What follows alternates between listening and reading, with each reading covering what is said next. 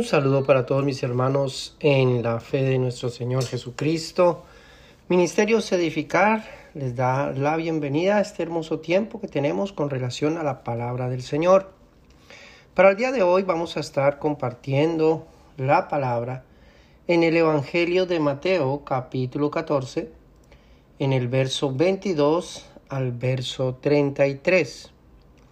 El título que tenemos para nuestro mensaje del día de hoy es de la mano. Ese es el título que tenemos de la mano. Y vamos a estar trabajando con el tema de la fe. Oremos. Padre, te alabamos y te bendecimos en este hermoso día. Te damos gracias por tu amor, bondad y misericordia. Queremos poner delante de tu presencia y delante de aquellas personas que estarán escuchando este mensaje, queremos poner esta palabra y pedirte, Padre lindo, que seas tú trayendo el mensaje correcto a nuestras vidas, poder entenderlo, atesorarlo en nuestro corazón y ponerlo por obra, en el nombre precioso de nuestro Señor Jesucristo. Bien familia, vamos a leer la palabra del Señor, dice, enseguida Jesús hizo a sus discípulos entrar en la barca e ir delante de él a la otra ribera. Entre tanto que él despedía la multitud. Despedida la multitud, subió al monte a orar aparte. Y cuando llegó la noche, estaba allí solo y ya la barca estaba en medio del mar, azotada por las olas, porque el viento era contrario. Mas a la cuarta vigilia de la noche Jesús vino a ellos andando sobre el mar. Y los discípulos, viéndole andar sobre el mar, se turbaron diciendo, un fantasma, y dieron voces de miedo. Pero enseguida Jesús les habló diciendo, tened ánimo yo soy, no temáis. Entonces le respondió Pedro y dijo, Señor, si eres tú, manda que yo vaya a ti sobre las aguas. Y él dijo, ven. Y descendió Pedro de la barca, andaba sobre las aguas para ir a Jesús. Pero al ver el fuerte viento, tuvo miedo. Y comenzando a hundirse, dio voces diciendo, Señor, sálvame. Al momento Jesús extendió la mano, asió de él y le dijo, hombre de poca fe, ¿por qué dudaste? Y cuando ellos subieron a la barca, se calmó el viento.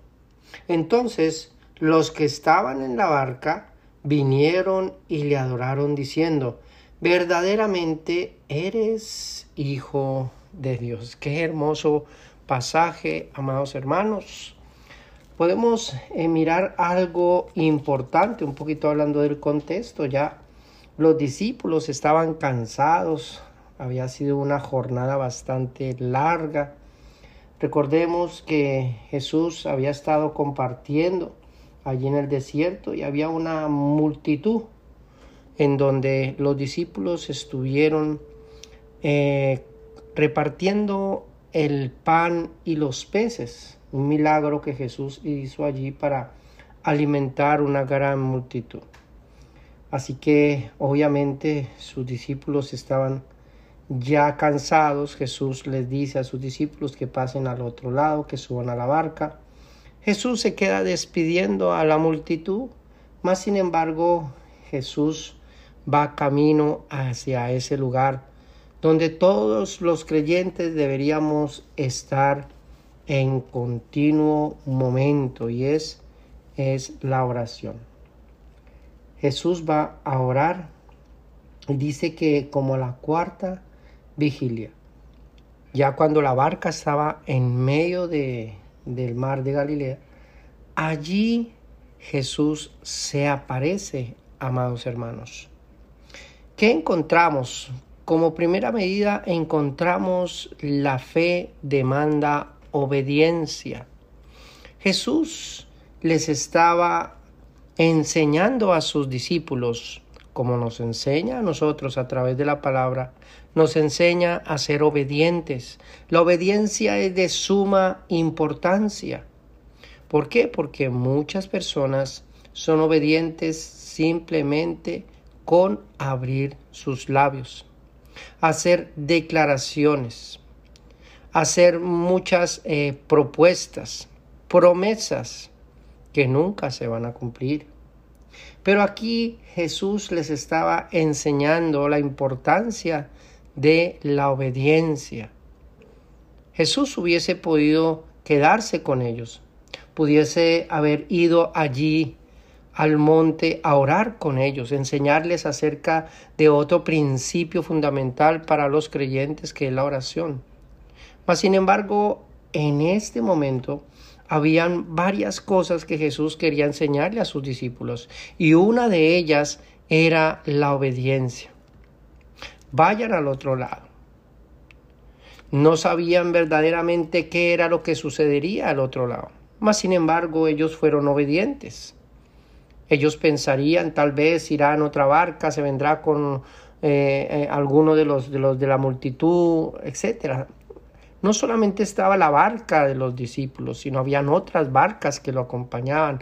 Había mucha gente que lo seguía y obviamente si Jesús zarpaba en su barca con, en con sus discípulos, otras barcas zarparían con ellos. Posiblemente ellos pensaron, bueno, se irá en otra barca. Pero el punto importantísimo, amados hermanos, es la obediencia, el conocimiento el conocimiento de las implicaciones como creyentes es fundamental. Muchas personas se alistan a la carrera del cristianismo, al camino del cristianismo. Más sin embargo, tardan años en darse en cuenta cuáles son las implicaciones del cristianismo. No hablo de la religión, sino de la relación personal del creyente con Cristo Jesús. Es de suma importancia. Las implicaciones, ¿qué es lo que yo tengo que entender, comprender, saber acerca de esa vida cristiana, de esa vida en Cristo Jesús? Hay muchas personas y muchas religiones que acomodan esa vida espiritual de acuerdo a sus dogmas, de acuerdo a sus creencias personales, de acuerdo a, sus enseñanzas, de acuerdo a su estilo de vida, de acuerdo a cómo la sociedad se va moviendo, entonces yo voy acomodando esas implicaciones. Más sin embargo, la Biblia, así como Dios, es inmutable. Su consejo es inmutable, no cambia, las implicaciones son las mismas, no cambian, la ley de Dios no cambia, es la misma, amados hermanos. Así que, punto número uno, la fe demanda obediencia. Y como demanda obediencia es de suma importancia que nosotros los creyentes conozcamos, conozcamos las implicaciones de todo creyente. Eso número uno. Jesús le dice, dice, vayan al otro lado. Suban, vayan al otro lado y ellos obedecen. Segundo puntico sería la fe tiene que ser probada, amados hermanos, la fe tiene que ser probada. Dice la palabra del Señor, y ya la barca estaba en medio del mar, azotada por las olas, porque el viento era contrario. ¿Cuántas veces, amados hermanos, no nos hemos encontrado con situaciones difíciles, situaciones adversas? Posiblemente decimos, no, menos mal que acabó el año 2023, ya iniciamos un nuevo año, esperamos que las cosas eh, sean mejores, vaticinando posiblemente que este año va a ser eh, mejor en todo sentido. Pero déjeme decirle, amados hermanos, que toda persona, toda persona que está en Cristo Jesús, esa persona ha de experimentar tiempos mejores, años mejores. Más, sin embargo, no quiere decir de que no vendrán pruebas, que no vendrán, vendrán dificultades. Jesús sabía el por qué y la razón enviaba a sus discípulos al otro lado. Los envió en pocas palabras hacia esa situación, los envió hacia esos vientos contrarios, a fin de que su fe sea probada. Amados hermanos, cuando nosotros somos obedientes a la voz de Dios, no a la voz de las supuestas eh, predicciones del hombre o del fulano, del sutano, no. Cuando somos obedientes a la voz de Dios, a la palabra del Señor, es ahí, amados hermanos, en donde esas implicaciones, esas pruebas vendrán para probar nuestra fe. Nuestra fe es un tesoro, amados hermanos, es una joya preciosa en nuestras manos. Así que esa fe, esa fe tiene que ser probada. Todo creyente debe ser fortalecido, amado hermano. Todo creyente que milita por este camino de la fe tiene que ser probado a fin de que pueda ser fortalecido. Y dice la palabra del Señor, dice que la barca estaba en medio del mar, azotada por las olas, porque el viento era contrario. Todas las dificultades y pruebas, adversidades que se puedan presentar para este año, amados hermanos, son parte de ese plan, de ese propósito. Y unos dirán, ah, es que entonces Dios me enviará esta enfermedad, pero es que Dios me enviará esto y esto y lo... No, amados hermanos. Cada uno de nosotros tomamos decisiones diariamente. Y algunas de esas decisiones están dentro del plan de Dios. Y otras decisiones sencillamente se alinean a nuestros caprichos, se alinean a nuestros deseos, a nuestras emociones. Y esas nos llevan muchas veces a encontrarnos con esos vientos contrarios, a enfrentarnos a esas situaciones adversas y difíciles de la vida. Y posiblemente nuestro ánimo decaiga. Cuando viene una situación difícil, cuando viene una situación adversa, una enfermedad, sobre todo esas enfermedades terminales, Dios guarde Dios tenga misericordia de aquellas personas que nos han estado pidiendo oración por una enfermedad terminal. Y Dios en su misericordia rogamos para que les conceda la sanidad. Pero esas situaciones hacen que una persona decaiga, decaiga su semblante, su ánimo. Diferentemente de la situación por la que pase una persona. Eso afecta a muchos mucho nuestros eh, sentimientos. Nuestros pensamientos a veces se nublan y, se confunden con tantas cosas que podemos pensar. ¿Cómo salgo de esta? ¿Cómo me libro de esta? Y ahí estamos. Las pruebas y las dificultades no son fáciles de sobrellevar. Pero amados hermanos, tenemos algo hermoso, algo precioso que nos ha entregado nuestro Señor Jesucristo y es la fe. Y esa fe tiene que ser probada a fin de que podamos nosotros fortalecernos, porque de aquí hasta que el Señor venga estaremos enfrentándonos a esos vientos contrarios. Sigue diciendo la palabra del Señor. Y los discípulos, dice, más a la cuarta vigilia de la noche, Jesús vino a ellos andando sobre el mar. Y los discípulos, viéndole andar sobre el mar, se turbaron diciendo un fantasma y dieron voces de miedo. Ya habían dos cosas acá, amados hermanos. No solamente eh, estaban los vientos contrarios, estaban prácticamente las olas sacudiendo eh, la barca en medio de la noche, sino que ahora estaban viendo a un fantasma, a un espíritu. ¿Quién podrá caminar sobre las aguas?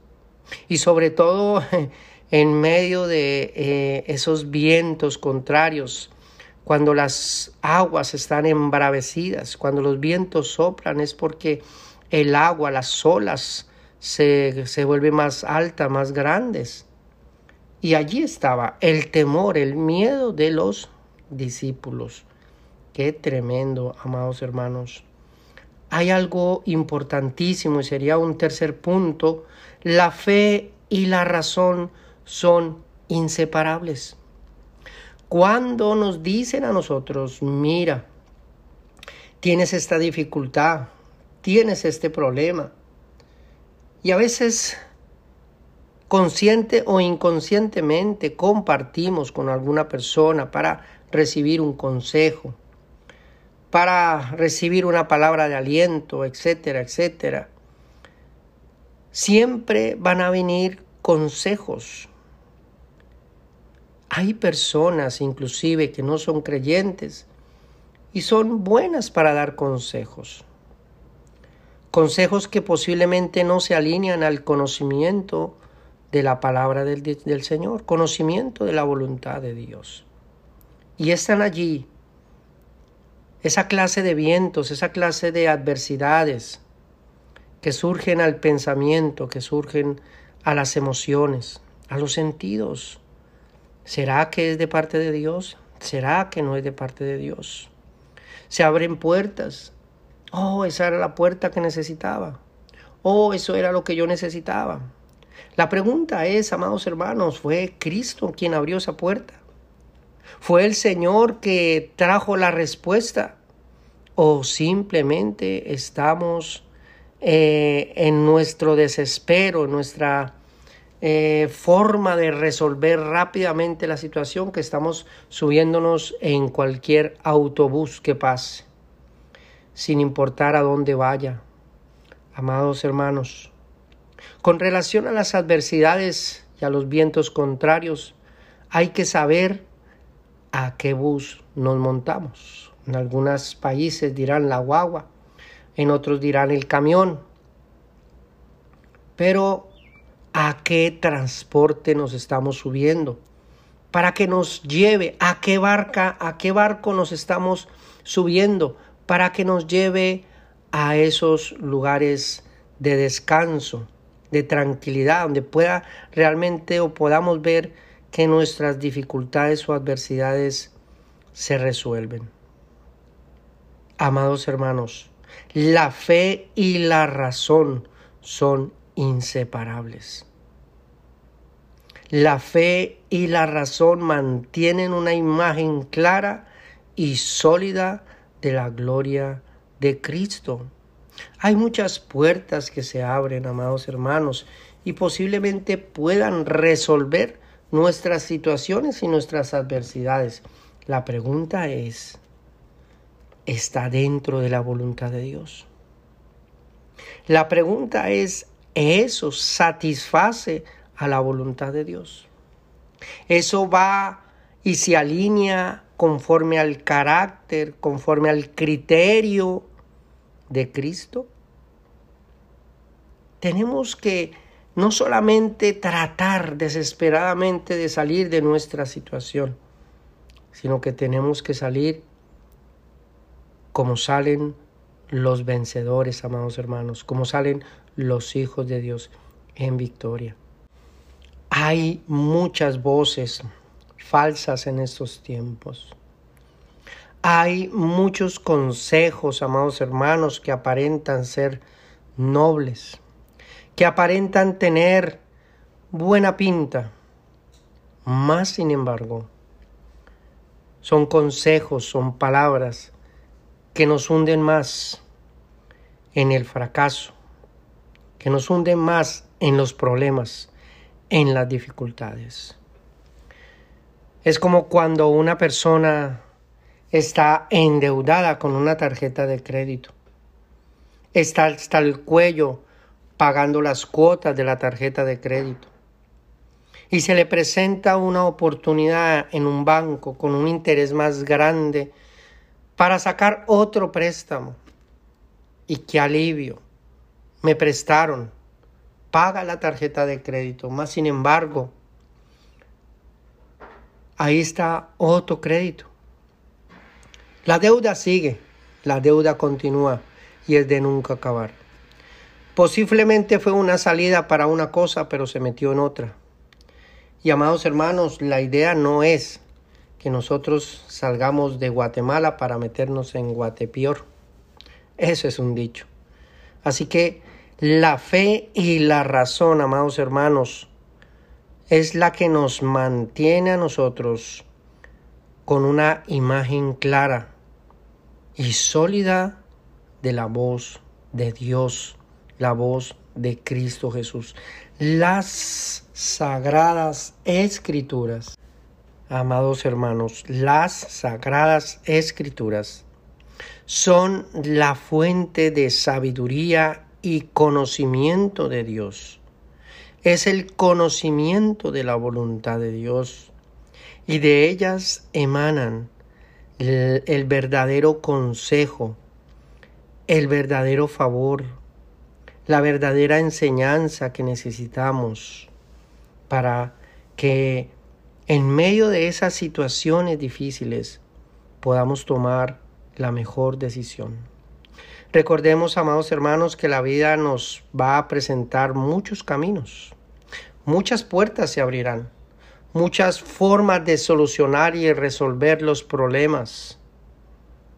Y ustedes dirán, o dirán algunos, lo importante es resolver, no cómo, sino resolver. Pues déjeme decirle, amados hermanos, que la ecuación en el reino de los cielos no funciona de esa manera, porque solo Dios sabe cuál es el camino correcto. Hay un camino ancho y espacioso, dice la palabra del Señor.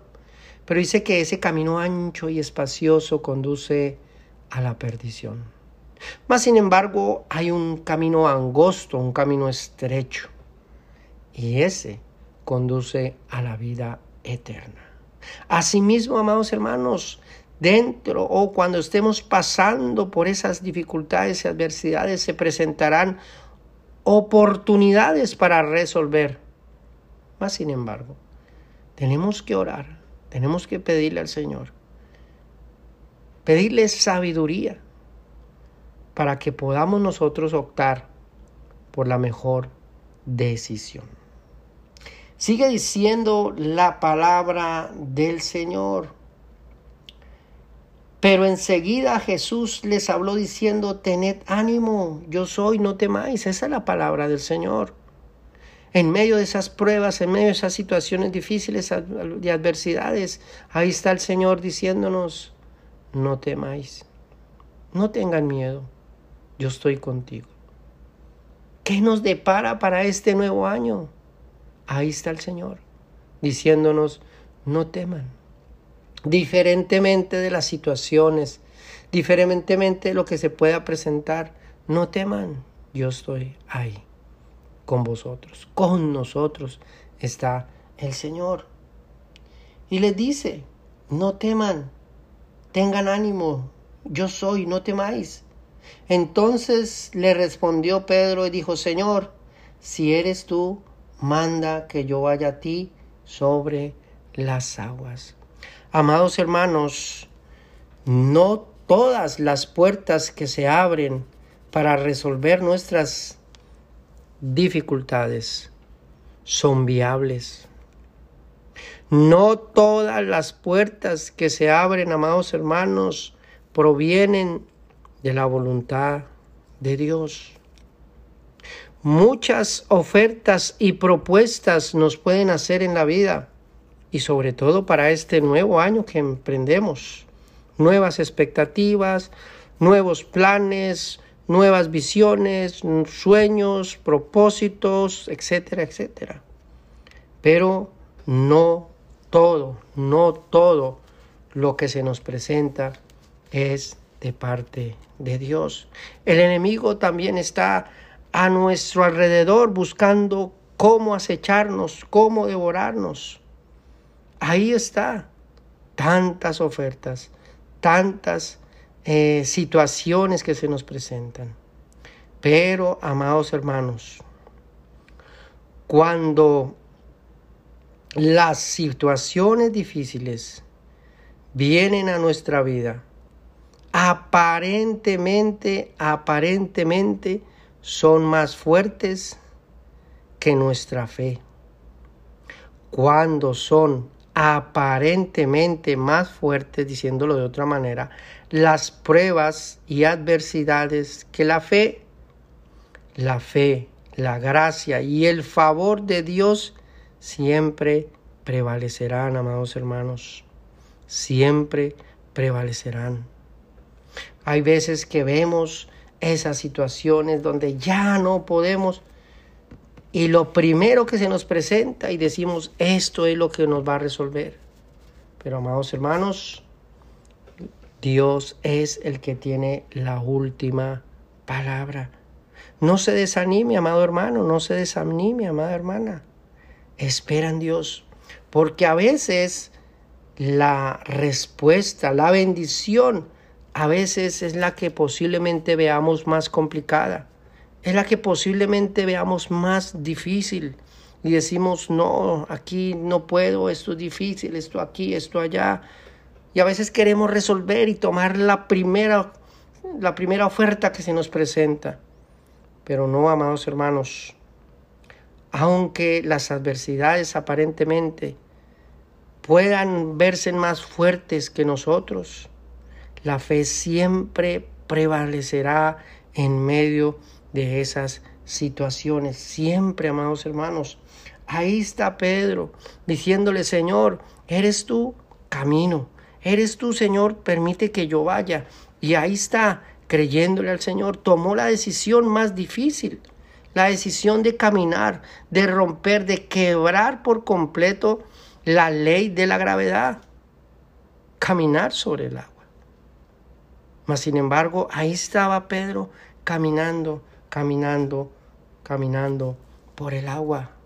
¿Qué pasó? Siempre los vientos contrarios, siempre las situaciones y adversidades. Y a veces decimos, no, pero yo le creí a la palabra, yo le creí a Dios, este era el consejo de parte de Dios y mira, no, no me están sucediendo las cosas, no me están saliendo como yo, yo quiero o como es lo mejor para mi vida, etcétera. Y ahí está, nuestro pensamiento, trabajando negativamente.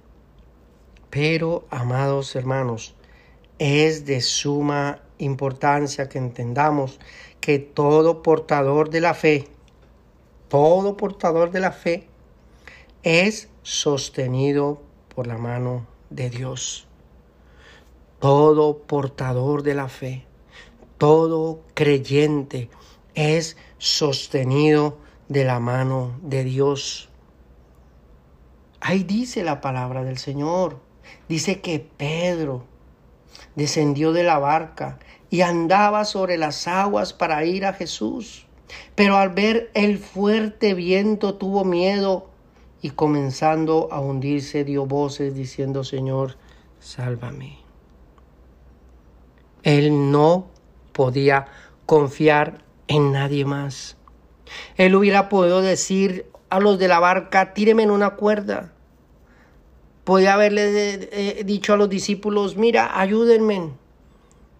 Podía haberse eh, tratado de ir nadando nuevamente hasta la barca. Pero en ese mismo momento, Pedro como portador de la fe, abrió sus labios y expresó esas palabras que verdaderamente salen de un corazón completamente convencido de que Cristo es Dios y que es todopoderoso.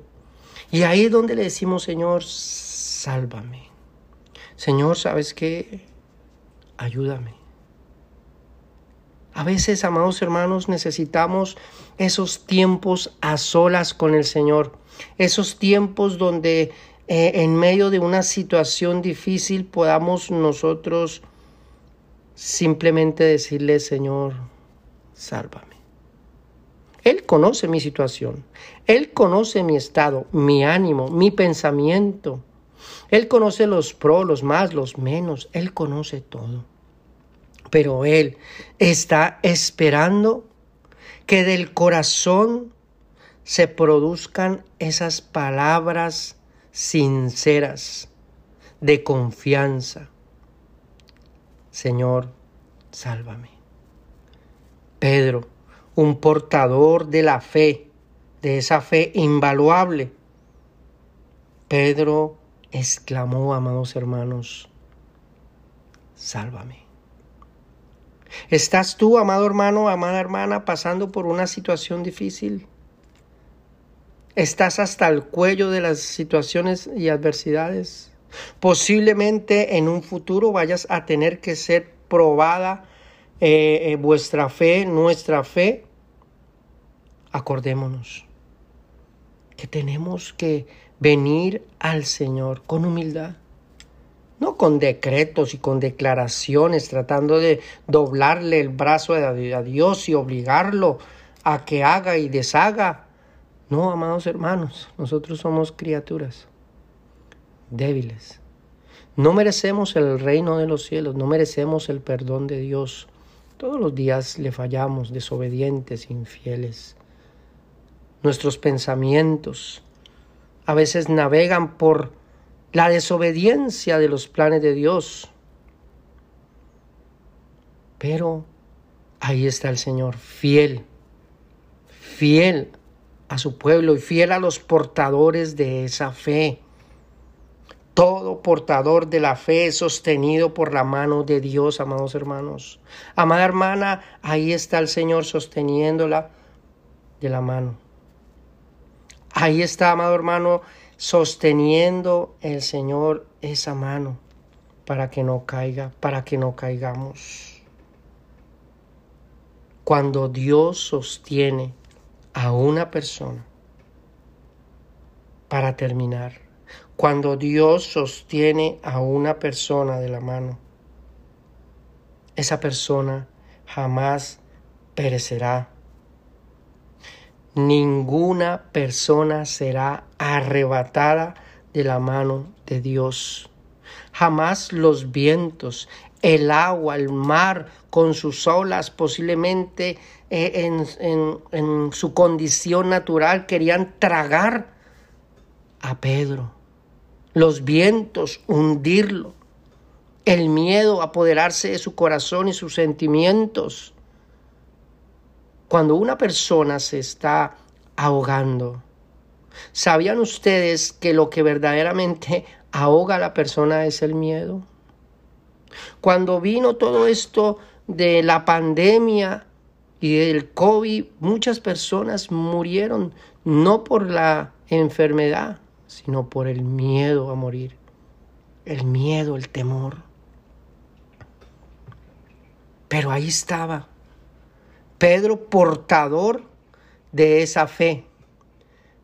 Pedro portador de esa fe. Y el Señor lo tenía sostenido de la mano. Y no pereció. No lo abandonó. No dejó que se ahogara. Ese es nuestro Dios, amados hermanos. Cristo sostiene a su pueblo sostiene a los portadores de esa fe. Es decir, amados hermanos, que estamos sostenidos, soportados, agarrados, amarrados a la mano de Dios. Para terminar, quiero dejarlos con este pasaje que se encuentra en el Evangelio de Juan, capítulo 10, verso 27 al verso 29. Dice la palabra del Señor. Mis ovejas oyen mi voz, y yo las conozco y me siguen, y yo les doy vida eterna, y no perecerán jamás, ni nadie las arrebatará de mi mano. Mi Padre que me las dio es mayor que todos y nadie las puede arrebatar de la mano de mi Padre. de la mano de Dios, amados hermanos. Estamos aferrados, agarrados de la mano de Dios. No porque nosotros lo estemos agarrando. Dirán unos, ah, yo me solté y me caí. No, amados hermanos. Él es el que nos agarra. Él es el que sujeta nuestras manos y nos tiene asidos de nuestra mano para que no caigamos. Si dependiera de nosotros, amados hermanos, si dependiera del apóstol Pedro allí en medio de esa situación, Pedro se hubiera ahogado. Pero no dependía de él. Dependía de la gracia, de la misericordia, del favor de Cristo Jesús. Pedro rogó, Señor, sálvame. Señor, sálvame. Así que, amados hermanos, podemos emprender este nuevo viaje para este 2024, pero que sea confiados de que Dios nos sostiene con su mano. No importa lo que enfrentemos, no importa la situación por la que pasemos, el Señor, el Todopoderoso, nos lleva de la mano, de la mano del Dios Todopoderoso.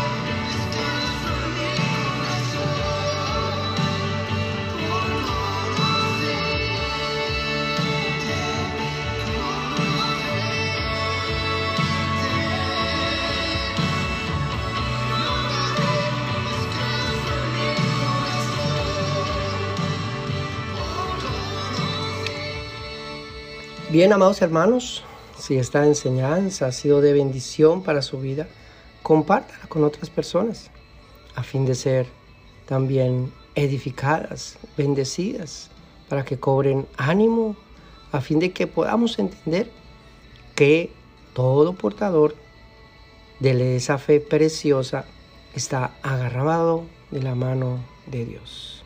Que Dios los bendiga.